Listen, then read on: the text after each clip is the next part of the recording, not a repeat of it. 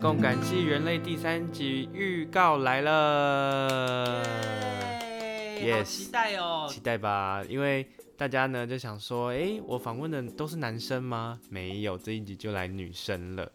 制作人，这个女生你也认识哦。这个女生是谁？因为我们身边太多有智慧而且能言善道的实在是太多了。其实这一集呢，接下来会有时候会有一些特别企划啊，我知道是不是第一集 Scar 的老婆？不是，不是，不是，不是，是我们两个以前曾经的同事。然后她最近也要做，哎，最近也当婆婆了，可能很快就当奶奶了。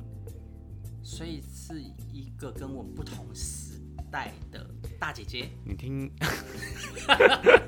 OK，你到时候他来的时候，你再跟他这样说。Joanne 是一个非常特别的缘分的，Joanne，Joanne，对，他很温暖，然后也非常的细心，然后大家看到他就觉得很开心、和蔼可亲的，甚至是我们那时候大家同事有一些二三十岁的、嗯、的小女孩，然后跟他讲讲话就，就哎没事了。而且那个时候在公司有一个这样子年纪稍微比我们长一点的，我会觉得这个公司很有一种安全感。嗯。还有我们其实现代的人在跟同事之间的距离其实是比较远的，嗯，一下班就不会联络了，对不对？对，对，对，一下班就不联络。哎、欸，主持人这个谈的部分，我想跟我想跟大家说，我们现在是半夜正在录音，狼都叫了，羊也跑了。到半夜的时候，声音会比较有磁性，所以各位晚安。好了，赶快切入重点。所以我要介绍一下 Joanne，Joanne 呢？他会在特别计划里面扮演一个很特别的角色，是因为在嗯，大家都知道，如果我在做个案的辅导，那很多的当事人大部分都是女性，嗯、那嗯，有一半的女生都会有在关系跟爱上面的议题共同的一些象征，我们也可以说，就是大部分都是关于有些事情没有想通，或者亲子关系。伴侣关系，甚至跟自己的关系找不到自我价值，那这些有关，所以我会邀请 Joanne 来呢，是会为我们共感系人类多一个关于女性的一个暖流，就像共感系奶奶、共感系妈妈，把她的柴米油盐酱醋茶，呃，讨论关于这些女性的议题，或者在关系里面的议题，不管是男生还是女生，你是理性还是感性的，呃，有了一个。日本的电台实在是太棒了，你照顾现在所有的女性，哎，哎。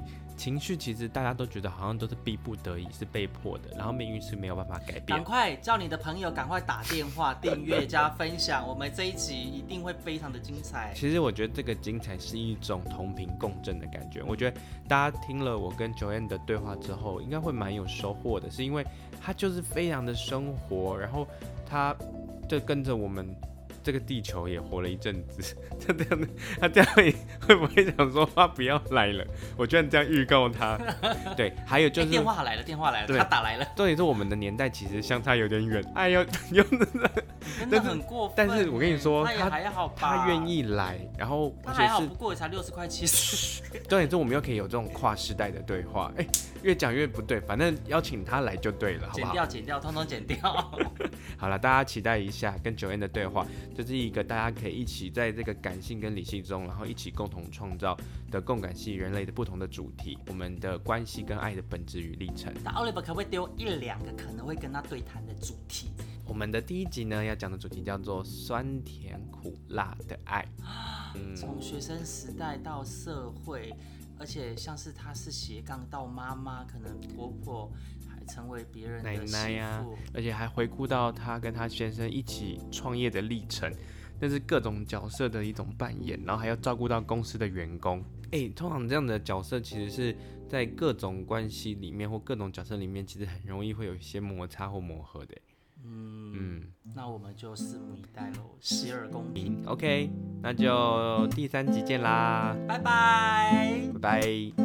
拜多笨奇怪啊，还拜拜。